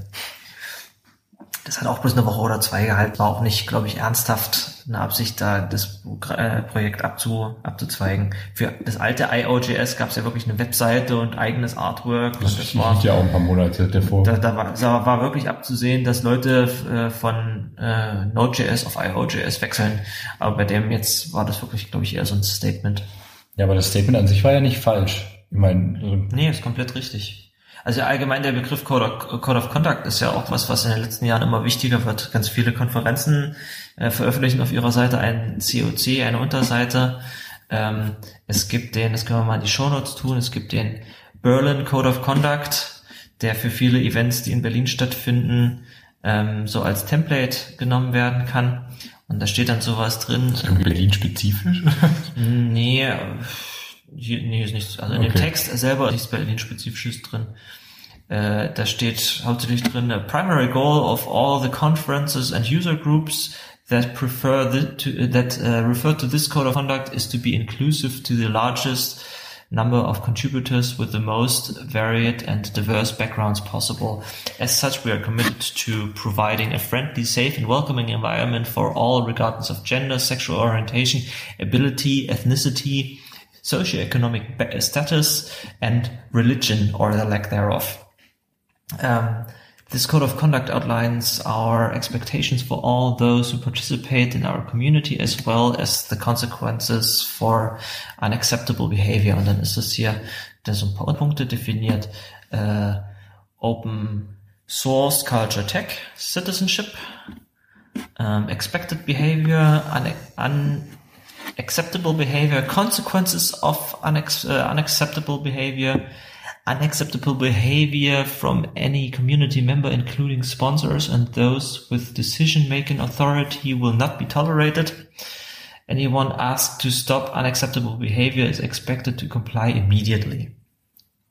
Und das ist halt an der Stelle, nun ist der Code of Conduct von Node.js nicht eins zu eins der gleiche, aber da wird wahrscheinlich genau sowas passiert sein. Die Grundidee ist ja einfach möglichst inklusiv zu sein und Leute, die sich beschissen verhalten, mit einer, mit einer, also ich will nicht sagen eine Rechtsgrundlage, also hier steht, dass das, was du gerade machst, beschissen ist, hör auf damit oder geh Genau, nach es, ist, es ist einfach nur eine neue Form von Agreement. Ich meine, bei Code gab es schon, gibt's schon lange Lizenzen und hier gibt's halt nochmal so ein Verhaltens, eine Verhaltenslizenz, so, da steht einfach bloß relativ offensichtliches Zeugs drin, zumindest für die ersten Just don't be an asshole. Ja, und, und wir achten darauf und es wird Konsequenzen geben und das ist wichtig. Ist das nicht mehr oder weniger der Code of Conduct vom äh, vom Chaos Communication Congress to to each other? Und einfach, das ist der Code of Conduct? Das ist, genau, es könnte, es ist halt ein bisschen schwammig, ne? Es ist hier, hier ist schon ganz gut, dass das, Ja, aber ich meine, solche Sachen hätte man früher als gesunden Menschenverstand abgestempelt, aber es gibt halt Leute, ja, aber das die mit dem gesunden komisch. Menschenverstand geht halt allgemein wieder zurück in letzter Zeit, wenn du mal so. Ja, vielleicht ist es das und deshalb wird sowas relevanter. Ja, interessanterweise, ähm, ich glaube, hier ist bei dem bei dem Berlin Code of Conduct ist der Florian Gilcher mit äh, mit beteiligt. Und der hat mich neulich mal angeschrieben, du, du kennst dich doch in Dresden aus, es gibt jetzt einen Dresden Code of Conduct. Okay, was ist an dem so, so anders? Und äh, ob ich damit was zu tun habe oder die Leute, die das machen, irgendwie kennen, ich weiß gar nicht was genau, aber der ist quasi verbatim übernommen. Deswegen finde ich es witzig, dass ähm, beim Berlin Code of Conduct der letzte Punkt nach Unacceptable Behavior, Consequences of Unacceptable Behavior, bla bla bla bla, Scope ist License and Attribution. Und da steht jetzt hier Creative Commons Attribution. Und das ist eins zu eins äh, hier auch nochmal drin. Ah ja, hier steht, thanks for maintaining, äh, thanks to the maintainers, friends and community of the Berlin Code of Conduct for translations and revisions. Warum ist das jetzt? Könnte man da nicht was Allgemeineres draus machen? Warum muss man jetzt auf, auf Stadtebene sowas? Keine Ahnung. Man könnte auf, auf jeder Strukturebene, ich glaube, ich gerne einen ASCII Code of Conduct und ein äh, Dresden Neustadt Code of Conduct. ASCII Code of Conduct. Ja, das, das bringt ja jetzt nicht, die, die, aber ich meine, es ist schön, irgendwo was zu haben, wo man hinzeigen kann, aber dann doch lieber codeofconduct.org slash Sprache oder so. Das wäre natürlich cool. Allerdings frage ich mich, warum man überhaupt unterscheiden muss bei Code of Conduct. Also du könntest ja dir jetzt überlegen, ähm, sowas wie Creative Commons für Code of Conduct und dann hast du dann so eine zentrale Stelle, auf die du verweisen kannst und machst du bei deiner Veranstaltung machst du nur noch so Icons hin. Oder ein äh, bestimmte Subsets von Regeln äh, oder sowas. Gell? Okay. Aber dann fragst du dich halt, warum, Ja, warum, warum- gibt's nicht einen Code of Conduct, wie sich alle Menschen verhalten Ja, eben so wie ich verstehe, ist das ja alles quasi die, die sehr verbose Form von Be Excellent to each other. Und äh, es ist ja auch schön, dass es so ist. Und ich fände ich sehr komisch, wenn ich auf einer Veranstaltung oder was auch immer für eine was Sache da hingehe und dann sehe ich, da, oh, hier fehlt dieses eine Icon, warum ist das hier denn ausgenommen? Ja. Das wäre einfach nur weird. Prinzipiell wollen doch quasi die meisten äh, ihren eigenen Code of Conduct. Ich kann mir kaum vorstellen, dass ich jetzt zu einer, zu einer Nazi-Demo gehe und plötzlich haben die einen Code of Conduct, wo drin steht, dass du äh, gegen diese Gruppen von Menschen sehr feindlich sein musst. Das wäre wär weird, wenn die sowas rauspacken. Code of Conduct für mich ist einfach generell dieses die ein und dieselbe Formulierung überall und die ist einfach da, weil sie weil es gut ist, wenn sie da steht, weil dann hat man was, worauf man sich berufen kann. Es wird mich wundern, wenn irgendwelche Nazi-Veranstaltungen oder vielleicht AfD-Kongresse plötzlich einen Code of Conduct haben. Wo die AfD könnte vielleicht einen Code of Conduct haben, aber da steht halt nicht, wahrscheinlich nicht drin, dass man gegenüber allen Religionen oder Nicht-Religionen aufgeschlossen sein wird. Tja, Ja, aber ja, warum wir genau einen Dresden Code of Conduct haben, wahrscheinlich einfach, um es auch nochmal für zu sagen, naja, auf dem anderen steht halt Berlin, ne? ist halt auch komisch, Ist blöd. warum nennt sie es einfach Hier in Dresden gilt übrigens der Berliner Code of Conduct, da haben sie es einfach nochmal abgeschrieben und gesagt, hier, guck mal, es ist das gleiche, gilt halt ja noch bei uns. Komisch. Aber es ist halt von der, ja, Das ist, das sind das Poster, da gibt es ganz recht diesen Download-Poster-Button, wo was, wie schaut Oh, das das aus? ist Ist da ein Dresden-Logo irgendwie drauf und dann da ist ein, ein Dresden-Logo oben, Dresden-Community, äh, Dresden-Logo, also das Dresdner Wappen. ja, mit das ist hier dresden-code-auf-conduct.org und das andere ist berlincodeofconduct.org komplett ohne Striche. Das hätten sie mal einheitlich machen können. Wenn selbst da schon scheitert. Da könntest du jetzt Ah. also jetzt gleichen Angriffe drauf fahren, wie auf NPM. Machst jetzt nämlich eine Webseite, die heißt Dresden Code of Conduct ohne Bindestriche, wenn sie das nicht schon längst weiterleiten. Und da so. stehen dann einfach diverse Ausnahmen. Und da stehen dann Ausnahmen drin, dass du nämlich Leute aufgrund von äh, Tabs und Spaces Unterscheidungen diskriminieren darfst. Wie eigentlich diesen Tweet, ich fand ihn so großartig letztens, äh, wenn wir schon ganz kurz bei Tabs und Spaces sind, ich will einfach nur das mit einwerfen, ich finde ihn wunderschön. Äh, wie war das? Äh, Spaces have different semantic meanings. Spaces say, I want to indent this code. Tabs say, I'm a monster. Ja, stimmt. Finde ich wunderschön.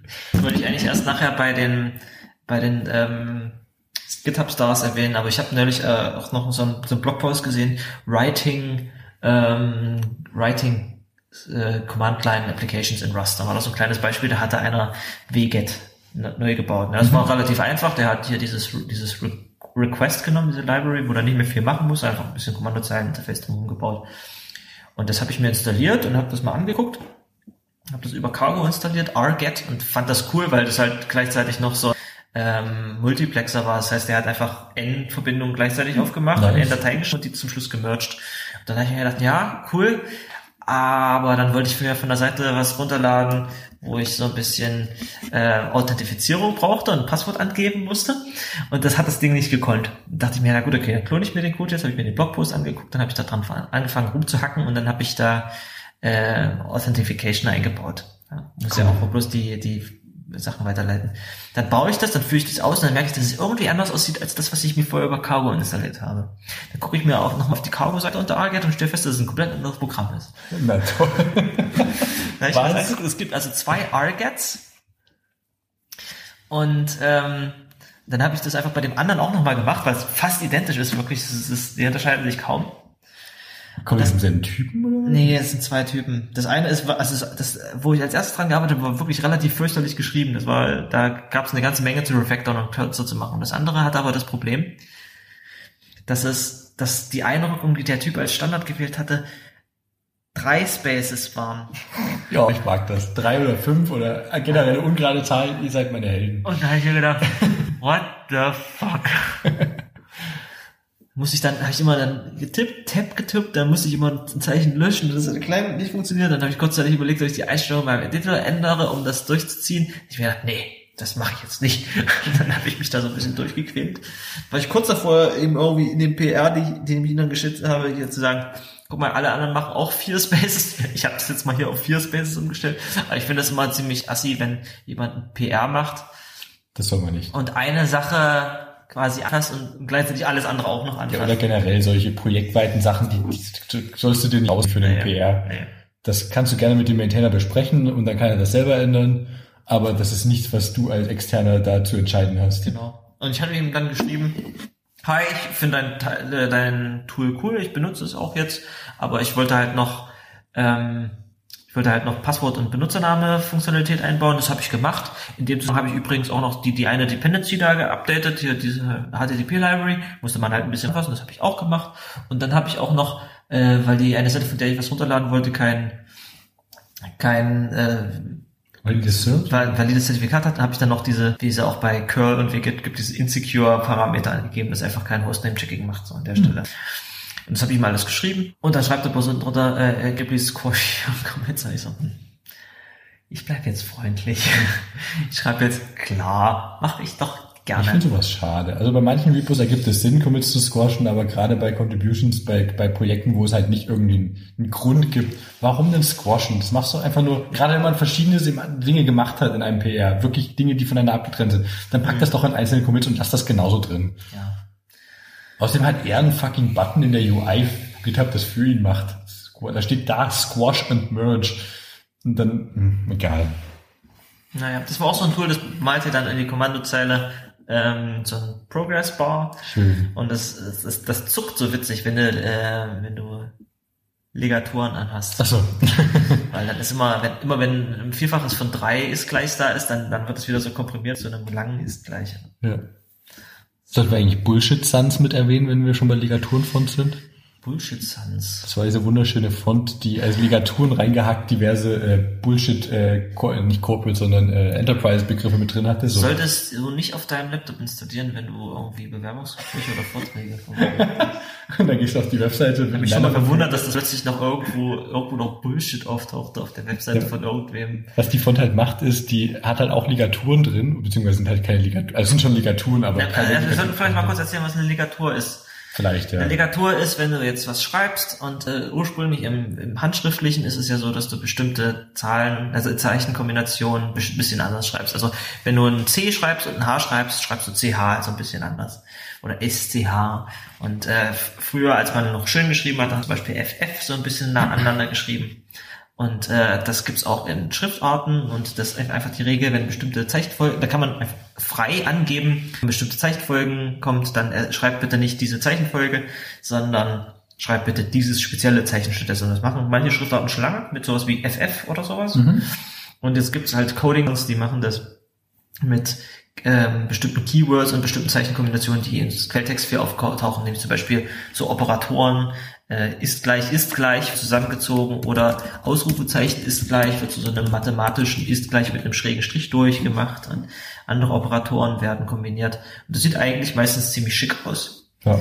Und man kann allerdings auch äh, Sachen zu Ligaturen erklären, die ganze Worte sind, zum Beispiel Cloud oder Synergy. Synergy und äh, statt, a- anstattdessen einfach ein langes Zeichen rein, wieder ein Wort ist, wo einfach dann Bullshit steht. Und hast du eine Schriftart, die aus validem Text Bullshit macht. Ich schreibe es mal. Hier sieht man ein GIF, wo einer was tippt und dann wird dann ein Wort zu Ende draus geschrieben. Zum Beispiel, äh, was stand da? Agile, Cloud. Ja, sobald es aus, ausgetippt hat, wird da Bullshit raus. Und our BS app saves our bullshit in bullshit and creates a bull fucking shit. Bull fucking shit war Paradigm Shift. Schön. Bullshit. Ah, wunderschön. Sans Bullshit Sans.com, ich pack's in die Show Notes. Was es dann auch noch gibt, ist Block. Das ist natürlich was ganz anderes, hat überhaupt nichts mit Ligaturen zu tun, sondern eine Schriftart, wo jedes Zeichen einfach so ein, ein, ein Quadrat ist oder ein, ein schwarzer Block ist. Zensurmäßig oder Zensurmäßig, so dass du, geschwärzt. dass es alles geschwärzt ist. Aber du kannst es halt kopieren, wenn du an- wenn du die Schriftart wechselst, dann hast du die Daten noch da. Stark. Ja. Oh, das ist ja cool. Das gefällt mir. Witziger Ansatz dafür. Das hatte ich in meiner Diplomarbeit in der Grafik gemacht, da hatte ich so ein bisschen Zeugs gemockt und was reingeschrieben, was ich irgendwo herkopiert hatte. Und dann dachte ich mir, ich mach mal einfach diese Blockschriftart drauf. Dann habe ich das in SVG umgewandelt und meine, meine PDF von meiner Diplomarbeit eingebettet. Und irgendwann habe ich mir gedacht, hm, probier es mal aus. Und dann konnte ich tatsächlich den Text von meinen Grafiken, wo bloß schwarze Zeilen waren, konnte ich kopieren und woanders reinpasten. Da dachte ich mir, fuck, jetzt muss die ganze Grafik noch. Ah, Schriftart sind was Feines. Aber schon Spaß mit da. Was ist denn noch so passiert? Ähm, wir sitzen jetzt im ASCII. Ja. Und ich war neulich auf Klassenfahrt. Darauf gehe ich gleich ein. Aber auf, auf der Klassenfahrt hatte ich, ähm, habe ich mich nochmal mit Leuten über Podcasts unterhalten und mir ist ein schöner Podcast wieder eingefallen, den ich selber eine Zeit, einiger Zeit nicht abonniert hatte, als ich den jemandem empfohlen habe und dann habe ich den selber wieder abonniert. Äh, Request for Comments. Das ist ein deutscher Podcast. Kann ich eigentlich Das ist ein machen. deutscher Podcast? ähm, Podcast. Und da werden so IETF-RFCs besprochen. Und das ist, ich versuche gerade den Namen von der Moderatorin, die heißt Anna oder Anne, wie heißt die? Lena. Anna, Anna-Lena. Und die ersten Folgen hat sie ziemlich häufig einfach Clemens Schrimpe interviewt. Und Clemens Schrimpe ist so der Typ, für, für den ich hauptsächlich äh, eine, Zeit, äh, eine Zeit lang Freakshow gehört habe. Das ist der Typ ist, der, der, der übelst Ahnung von so Netzwerkzeugs hat und von ganz viel über die Telekom rantet. Ist auch sehr empfehlenswert, äh, ihm auf Twitter zu followen und äh, Telekom hilft auf Twitter zu followen, weil dann siehst du manchmal, siehst du manchmal so hin und her zwischen ihm und Telekom hilft, wie er dann irgendwie Wer- Werbeaktionen kritisiert und das ist immer herrlich zu lesen. Der hat auch super viel Ahnung und äh, hab mir schon, haben sich schon länger Leute sich gewünscht, dass der seinen eigenen Podcast kriegt. Und der hat irgendwie fünf Folgen in, am Anfang von diesem Podcast alleine gefüllt. Und das sind irgendwie so drei Stunden Folgen über IT und, und äh, Sachen. Und das letzte, was ich mir angehört habe, was neulich erst rauskam, als ich erst wieder angefangen habe zu hören, ist Podcast über ASCII. Ah, nicht über uns, über das Kaffee. Doch. Nein. Äh, über ASCII und das war nicht mit äh, Clemens Schrimpe, sondern ich glaube, das ist die Folge hier, genau, mit Michael Steil. Und der geht, der erzählt die Geschichte von ASCII von vorne nach hinten. Zum einen ist der, ist derjenige, der den Namen ähm, der, der ASCII äh, mit standardisiert hat oder der im Standard drin steht, ist Surf. Das ist ein total geiler Das ist ein Name. total geiler Name. Ich will auch Windsurfer. Er hat im Prinzip die Geschichte von den ersten, vom Morsecode bis ASCII in diesem Podcast erzählt. Das ist super spannend. Und er geht dann auch darauf ein, wie Steuerzeichen verwendet werden. Da ist mal bewusst geworden, Steuerung D und Steuerung L und Steuerung W in deiner Konsole tippst, um damit Sachen zu machen, dass du eigentlich damit ASCII-Zeichen eingibst. Ja klar, die haben das halt nicht gerendert, beziehungsweise die haben halt eine andere Funktion, wenn auf anderen Ja, wenn du Steuerung, ich muss mal hier ASCII, ASCII Table aufmachen. Wenn du, also du nimmst dir quasi das Zeichen, was du tippst. Das ist hier das L, das ist Code Nummer 76, davon ziehst du 64 ab. Dann bist du bei 12 und 12 ist Page und damit löschst du dein gesamtes Terminal. Und Steuerung W ist 87, entspricht also der 23. Rechne ich gerade richtig? Und das ist End of Transmission. Damit löscht du dann deine Zeile rückwärts. Oh, nice. Super nice. Oder Steuerung D. D ist 68, minus 64 ist 4, das ist End of Transmission. Damit machst du dein Terminal zu. Und so weiter und so fort. Und am schönsten ist Steuerung G. Das ist 71, also Schon. 15, nee, äh, äh, äh, warte, 71 minus ist 5. Rechne ich gerade richtig? Nee, ist 7, Sieben, ja. ist die Bell. Das heißt, wenn du das tippst, Geil. dann geht ich gar bei nicht. dir Visual Bell an, dann wird einfach, und das liegt daran, dass du dieses ASCII-Zeichen tippst. Ja, das, das, das war mir bewusst, aber ich wusste nicht, dass schon okay, als die Bälle tatsächlich tippt. Geil. Ne? Das geht halt, glaube glaub ich, nur bei den, bei den Buchstaben, aber das ist ein witziger Seiteneffekt und das war mir halt nicht wirklich bewusst. Und das ist dementsprechend ein sehr empfehlenswerter Podcast. Sehr, sehr cool. Was ist denn noch so an Debakels passiert in der letzten Folge? Also eine Sache, die jetzt noch relativ aktuell ist, ist diese ganze Sache um diese Software namens PC-Wahl 10, das vom CCC gepublished wurde. Das ist diese tolle Software, die mittlerweile seit Jahrzehnten, glaube ich, genutzt wird, um Wahlergebnisse äh, zu sammeln bei uns hierzulande. Meinst du eigentlich, wir kriegen diese Folge vor der Bundestagswahl veröffentlicht? Ich will es versuchen auf jeden Fall. Sehr gut.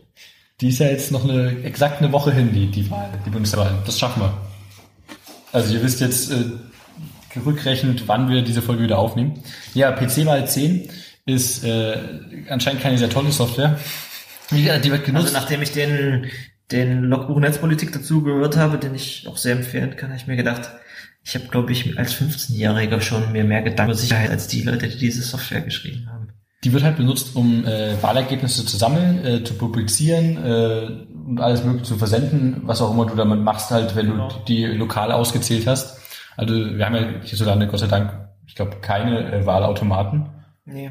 Aber du, irgendwo müssen diese ausgezählten Papiere, die werden natürlich nicht irgendwo Genau, eingeschickt. irgendwie händisch gezählt und dann wird diese Software genutzt, um das von den lokalen Wahl, äh, Wahlstellen dann irgendwie zentral zu sammeln. Genau. Und das Problem ist, dass das quasi eigentlich bloß ein Frontend für FDP ist oder sowas. Mehr oder weniger. Und das ich hat irgendwie, das laden alle auf den gleichen Server hoch und die haben auch alle das gleiche Passwort.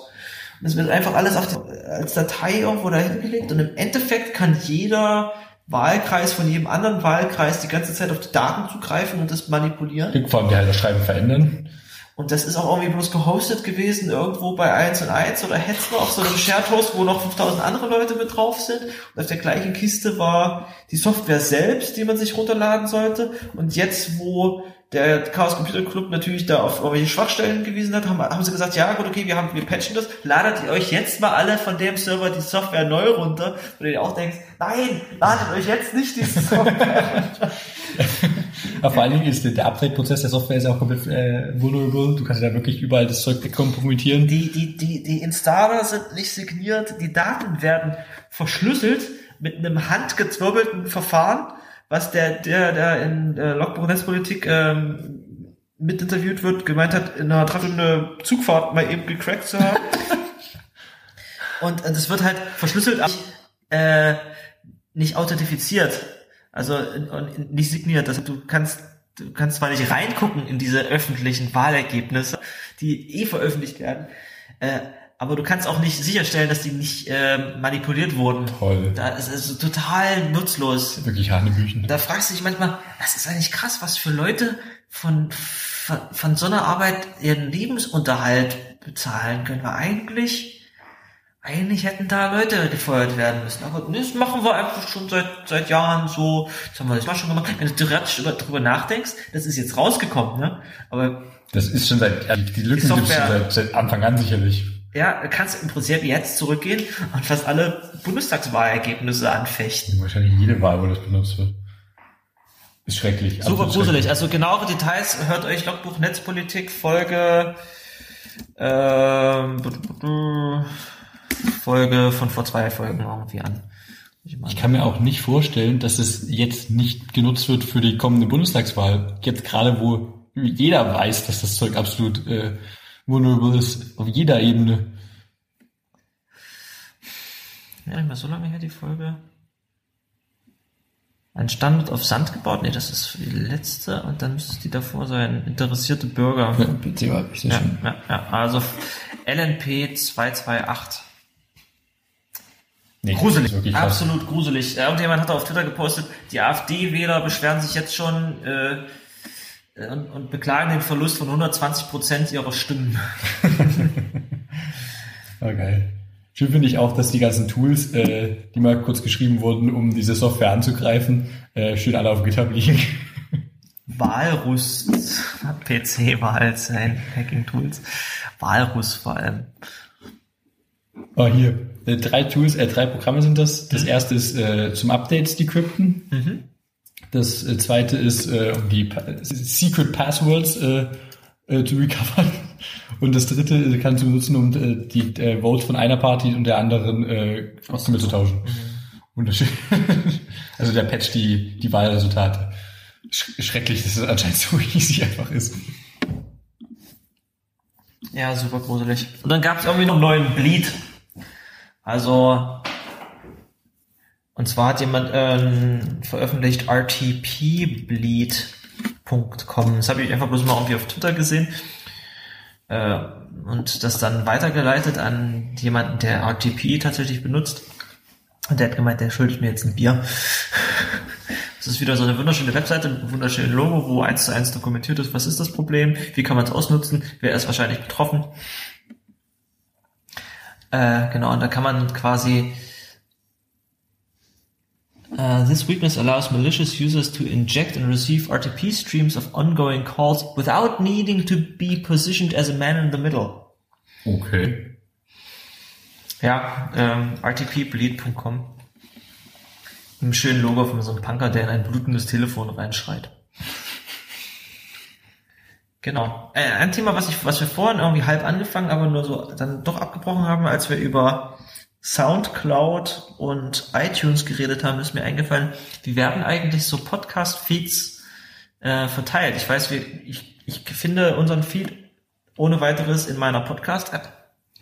Und wir sind eingetragen bei Feed, also bei FIT und bei iTunes, aber Apple Podcast heißt es. Wer, wer schaut denn jetzt nur bei wem nach, wo schon was Neues da ist? Also ich weiß, dass wir diesen Bug bei iTunes getriggert haben und deswegen überhaupt nirgendwo äh, veröffentlicht wurden. Also auf iTunes ist es irgendwie ein Problem aufgetreten und auf meinem Android-Handy habe ich die neue Version, die neue Folge auch nicht ge gesehen. Ja, nutzt du den Feed, den Apple verteilt. Apple republished ja quasi nur unseren Feed. Das heißt, die ganzen Android-Anwendungen werden wahrscheinlich einfach auch alle bei iTunes nachschauen. Apple hat halt das größte Podcast-Verzeichnis. Und das Schöne ist, dass Apple sich da auch nicht wirklich dazwischen schaltet, sondern äh, die leiten das runter. Und äh, anscheinend haben sie bloß, wenn sie es an die selber diesen Parsing-Error reinhören, dann ist auch die Weiterleitung anscheinend futsch, was sehr komisch ist. Aber zumindest hast du so die Möglichkeit, äh, Nutzern von Apple Podcasts, also die Leute, die die Podcasts direkt in iTunes reinziehen oder auf dem Handy und die über die Apple eigene App runterladen, die kriegen das direkt aus dem Store. Aber die Downloads laufen trotzdem alle äh, über den Originalserver. Da schiebt sich Apple nirgendwo dazwischen. Könnten wir Deswegen- eigentlich direkt über iTunes hosten? Nee, Apple hostet es eben nicht. Apple hostet keine Podcast. Die sind bloß ein Index. Das finde ich sehr angenehm. Da schaltet sich Apple nicht dazwischen. Ja, wollen wir dann äh, mal zu unserem beliebten Thema äh, Bereich äh, GitHub Stars der Woche, die wir jetzt einfach mal umbenennen auf äh, generelle Picks, die nicht mehr nur GitHub Stars sein müssen, umschwenken. Also ich finde, das ist alles GitHub Stars hier. Vieles, aber ich habe auch Dinge gefunden, die nicht mehr reine GitHub Repos sind, die ich äh, damit reinziehen würde. Dann müssen wir für die halt Repos anlegen und die starren. Toll. Na, gehen wir mal durch. Was hast du denn?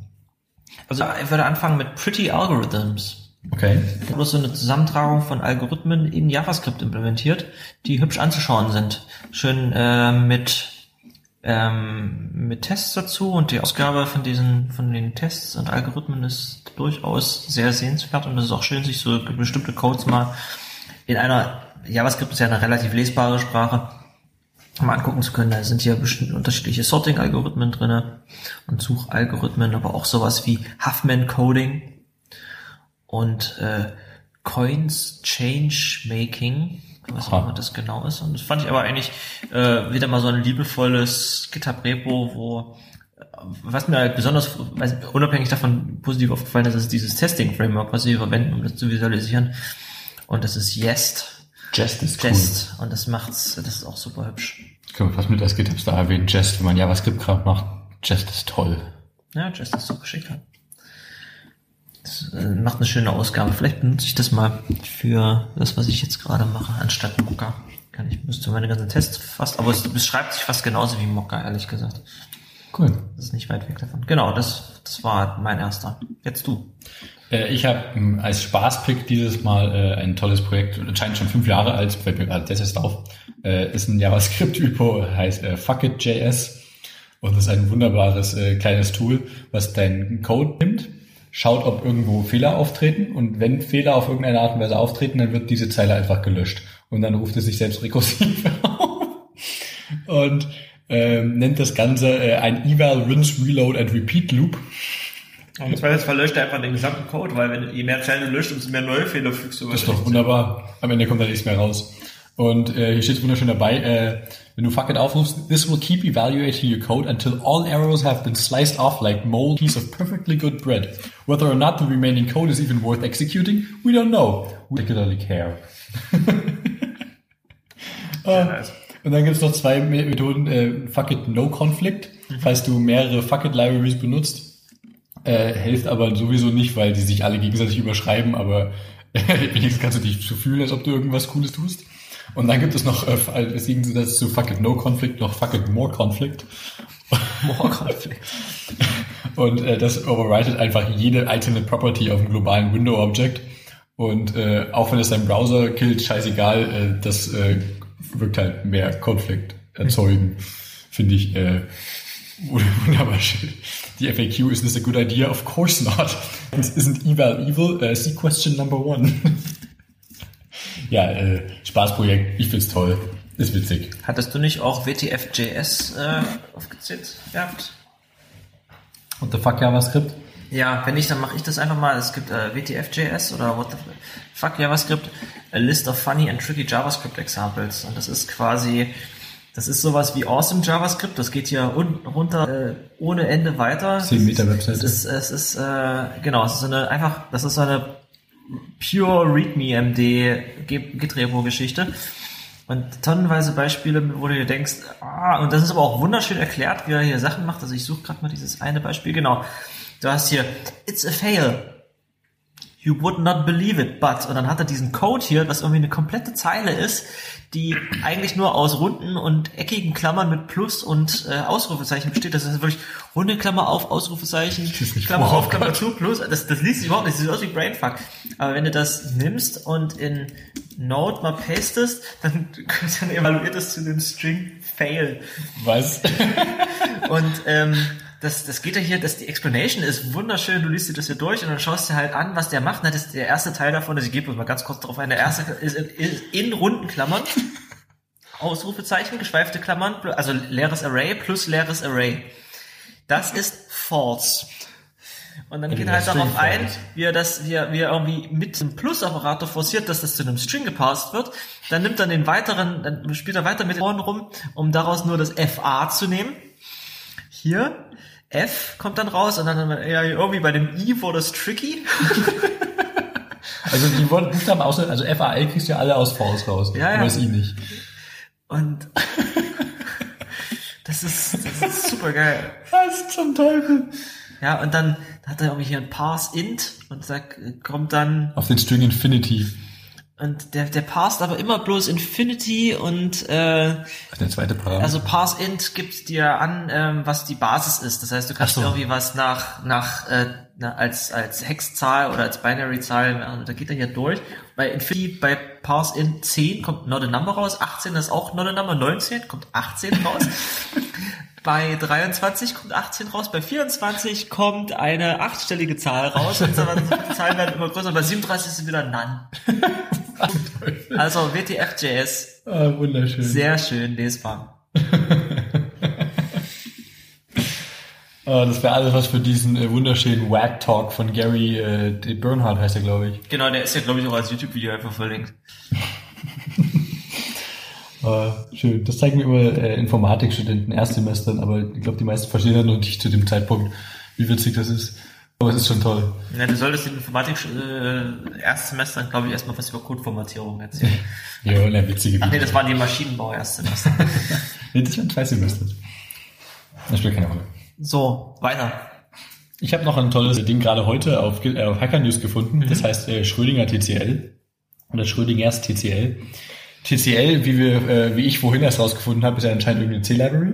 Ich dachte, das wäre eigentlich eine eigene Sprache, aber es spielt gar nicht mal so die Rolle. Denn äh, worum es ist, dass es, äh, äh, dass er eine kleine Library hat, die einen Wert verändert, sobald man Lust gibt. Aber nur in dem Fall. Und wenn du ihn einfach weiterverwendest, dann hat er halt den originalen Wert. Also das Heisenbergsche Unschärferelation, wenn du hinguckst. Genau, eigentlich hätte eigentlich nichts. Doch, hat, doch, passt schon. Ähm, natürlich eine total bescheuerte Idee, aber ist aber nur witzig. Auch gar keine Ahnung, wie, ich weiß auch nicht, ich verstehe nicht ganz, wie das hier implementiert ist. Ist zwar nur C, aber what? Und ich wüsste auch spaßenshalber nicht, wie ich das in anderen Sprachen äh, implementieren würde. Das wäre mal eine interessante Übung, falls es überhaupt möglich ist. Dass wenn man Dinge ausgibt, sie verändert. Also wenn du sie natürlich mit Bordmitteln ausgibst, nicht irgendwie Es ist eigentlich kacke. Das willst du gerade nicht. Natürlich willst du es nicht, Also das ist halt der Inbegriff von Seiteneffekten. Ne? aber es ist spannend, wie man das. Äh, Ich musste mich hier gerade mal selber weiterbilden und bin jetzt auf der Webseite von TCL. Äh, die haben erstmal eine sehr schöne Visualisierung von ihrem Git Source Code auf, auf der Startseite. warum sind die auf tcl.tk? Das ist so ein Top-Level-Domain hier. Naja, das ist core.tcl.tk. Ach, weil das tcl.tk heißt auch die, die Organisation. ja, das ist halt das Toolkit. Ach so, das, oh, jetzt habe ich verstanden. TCL-TK. Ah.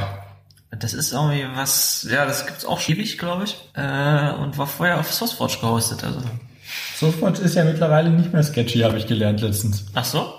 Die wurden ja wieder verkauft und die neue, äh, der neue äh, Inhaber will es äh, wieder. Sind, Also SourceForge ist in dem Moment gestorben, als ich da irgendwie Installer für Open Source Tools runtergeladen habe, die gleichzeitig noch irgendwelche Werbung mit installiert haben. Aber hier gehen auch schon wieder irgendwelche Pop-ups auf, wenn ich mir die Seite aufmache. Also es sieht nicht viel anders aus als das letzte Mal, als ich geguckt habe. ja, nee, anders sieht's nicht aus. Aber sie wollen den Scheiß wieder rauskriegen. Die haben ja echt richtig sketchy Kram Was ist denn heutzutage noch der Use Case von sowas wie SourceForge? Die waren ja quasi der Ursprung für das, was heute GitHub macht. Die hosten ja auch deine Projektseite, nicht nur statischen Content. Ja, du hast halt alles so zur Projektentwicklung. Kannst Hast du du ein Forum noch daneben legen oder so. hm. Das ist schon ganz nett. fand's- also GitHub war so die Offenbarung, als es rauskam, weil es halt nicht so fürchterlich unübersichtlich war wie SourceForge immer. Das, Ja. Dass du da irgendwie was gefunden hast, was dich interessiert hat. Das stimmt schon. So, was haben wir denn noch? Wir haben noch ein paar Stars. Genau, also ich habe, wir haben ja mal über ähm, Package Manager gesprochen und ein Bekannter hat mir noch Spack Geiler Name. äh, Spack empfohlen. Das ist ein flexibler Package Manager, der verschiedene Versionen unterstützt, Konfigurierung, Plattform und Compiler. Und das ist quasi so ein, wieder so ein Meta-Packet Manager, der ist in, da schreibst du deine, de, deine Formate, äh, Dateien, deine Manifest-Dateien schreibst du in Python. Der ist auch, glaube ich, vollständig in Python geschrieben. Der wird aber ganz intensiv von der ähm, High Performance Computing äh, Community benutzt. Und das ist einfach ein für C++ dann. Der baut halt alles komplett vom Source. Und äh, der Typ, der mir davon erzählt hat, ähm, hat sehr davon geschwärmt. Okay. Wir müssen generell mal mehr über Package Manager äh, Haben wir schon den Package Manager Podcast, den's Äh, haben wir noch, glaube ich, noch nicht Shownotes empfohlen. Äh, Also es gibt irgendwie, haben die schon neuere Folgen raus? zwei Folgen haben sie aktuell. Ja, das war einmal CocoaPods und Homebrew. einmal Homebrew. Genau, also so richtig spannend wurde es für mich noch nicht. Ich würde gerne mal so Sachen Bundler und Cargo und NPM Und nix. Und nix und dann sowieso die ganzen die ganzen Linux äh, Paketmanager wie Pacman und äh, Debian Packaging und was weiß ich The Manifest heißt der über, übrigens, der Podcast. kommt in die Show Notes.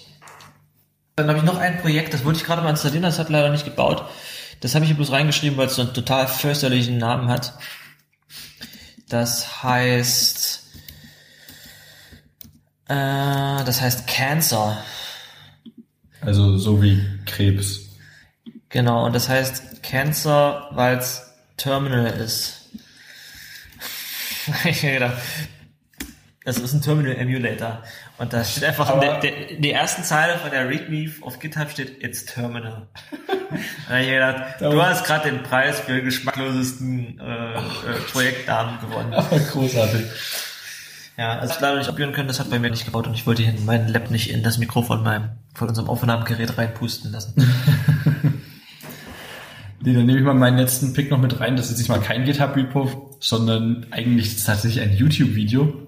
Und zwar Wo ist man es das wahrscheinlich auch äh, gut in einen, als Anleitung in ein GitHub-Repo posten könnte, so mit How to do. Als Anleitung ist es aber ziemlich ausführlich. Also das ist ein Typ, der hat äh, 16 Wochen Arbeit reingesteckt. Ich glaube, es waren 16. Das ist ein 20-minütiges Video. Lohnt sich mal, wenn ihr ein bisschen Interesse an Elektronik habt. Und der hat ein iPhone 7 gekauft. Und er fand es doof, dass das keinen äh, Klinkenstecker mehr hat. Das ist auch scheiße. Hashtag. Courage. Und ähm, er hat äh, alles rangesteckt, um rauszufinden, ob es möglich ist, äh, einen reinzubauen in sein iPhone selbstständig. Und hat da, er lebt in Shenzhen in China, das äh, die Hauptstadt für jegliche Form von Elektronik oder alles, was damit zu tun hat. Und hat sich einmal ein bisschen umgehört, ein bisschen umgeschaut und angefangen hat äh, zu basteln und ist letztendlich darauf gekommen, dass er, ich also wenn ihr das Video anschauen wollt, dann schaut es lieber jetzt gleich an, bevor ihr weiterhört, sonst spoiler ich einfach, wie es ausgeht.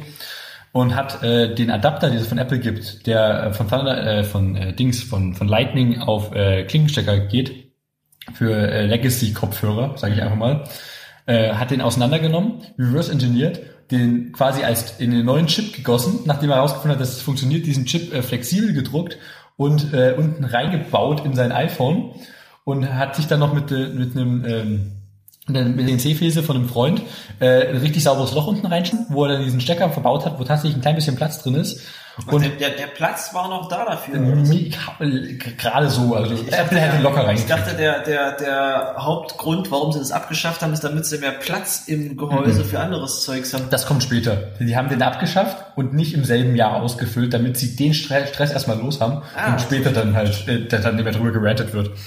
Das haben sie, also das ist jetzt durch. Der macht ein Startup auf und bietet ähm, Klinkenstecker nachrüsten as a Service. Er hat, das finde ich ganz cool am Ende, er hat das Design von dem Chip und alles äh, komplett offengestellt, frei zum Download, damit er, ich vermute mal, es gibt irgendeine kleine Firma in China aus Shenzhen, die jetzt diese Dinge baut und dein iPhone für einen gewissen Preis komplett umrüstet. Aber es funktioniert halt tadellos. Er hat am Ende quasi ein iPhone, wo dieser Adapter von der Logik her komplett eingebaut ist. Du kannst deswegen leider nicht beide Ports gleichzeitig benutzen. Aber du kannst einfach, das Hot-Swapping funktioniert tadellos, wird vom System super erkannt. Es ist beeindruckend, was für ein Haufen Arbeit. Ja, die aber es ist Sachen wunderschön, ja, die meisten solchen Sachen sind ja heutzutage in Geräten eh schon über USB oder über irgendeinen anderen Standarddings angeschlossen. Das sind ja dann innerhalb von einem Gerät trotzdem unabhängige Geräte. Also ob du da nur so einen Adapter ransteckst oder ob du das im Gehäuse hast, macht von der ja- Hardware, glaube ich, bereits beim vorherigen iPhone keinen Unterschied. Du musst ja trotzdem irgendwo festlöten und äh, die Logik dann in die, äh, damit reingießen. Also das ist schon, also das ist trotzdem beeindruckend. Ich verstehe, was du meinst, aber schau es dir mal an, das Video. Das ist unglaublich cool. Und der Typ ist auch unglaublich sympathisch. Das ist derselbe Typ, der hat schon mal ein Video hochgeladen, wo er sich, äh, ausschließlich aus Ersatzteilen, die er auf irgendeinen Ersatzteilmärkten in Shenzhen äh, gefunden hat, ähm, ein eigenes iPhone gebaut hat. Komplett aus Ersatzteilen. Okay, und ist das also- läuft am Ende. Der ist also wirklich sehr, Und er hat halt auch, er sagt, glaube ich, auch nochmal, er ist nicht jemand mit irgendwelchem riesigen Background in Electronics, sondern er ist Softwareentwickler und äh, versucht einfach mal da durch, durch Trial and Error irgendwo hinzukommen. Und das funktioniert halt wunderbar. Ich meine, er hat den besten geografischen Ort dafür gefunden, äh, das Ja. zu machen an dem Ort, wo alles eh her, herkommt und hergestellt wird. und zusammenläuft. Ja, ist unglaublich cool. Du jetzt gerade auf YouTube ähm, empfohlen hast, würde ich noch eine Sache reinhängen. Es gibt irgendwie von von Vox.com gibt's eine schöne Unterreihe. Es hat jetzt gar nichts damit zu tun, aber die heißt Ear. Das ist ähm, über Musik. Ich habe ja das letzte Mal, glaube ich, schon über den Podcast, den ich äh, neu gefunden habe, äh, Switched on Pop erzählt. Und äh, Vox ist so ein, die, die haben erst vier Videos raus, aber die haben ein Video komplett äh, zehn Minuten lang über irgendein bestimmtes, über einen Radiohead-Song und warum die Rhythmik da drin so faszinierend ist oder warum bestimmte, äh, warum dieser Mar Mariah Carey Weihnachtsalbum so weihnachtlich klingt. Was ist das, was daran weihnachtlich klingt? Okay. Das ist halt äh, auf eine bestimmte Harmonie, die in vielen jazzigen Weihnachtsliedern verwendet wird, äh, zurückzuführen. Und warum es schöner ist, wenn Popsongs ausfaden, als wenn sie aufhören. Okay. Und das ist eigentlich wunderschön erzählt und deswegen würde ich das jetzt auch gerne mal kurz pluggen. Ne, verlink's mal in die Show Notes rein. Ja, das mache ich. Cool. So, Damit wären wir, glaube ich, auch größtenteils wieder am Ende von der Folge. Hoffen wir, dass die nächste nicht wieder so lange dauert wie diese jetzt gerade. äh, du meinst äh, bis zur nächsten Folge. Ja, Nee, auf keinen Fall. Also wir werden definitiv bei der nächsten Folge wissen, wer der neue Bundeskanzler wird oder bleibt. das, davon gehe ich fest aus, weil sonst müssten wir die sehr bald aufnehmen. Ja, wir können uns ja übermorgen nochmal treffen. Ja. Bestimmt bis dahin wieder ein paar Sachen. Dann wird die alte nicht mal gepublished und dann. Also vielen Dank, das war Akronomie Server Folge 9. Ähm, wir waren Kilian. und Hendrik.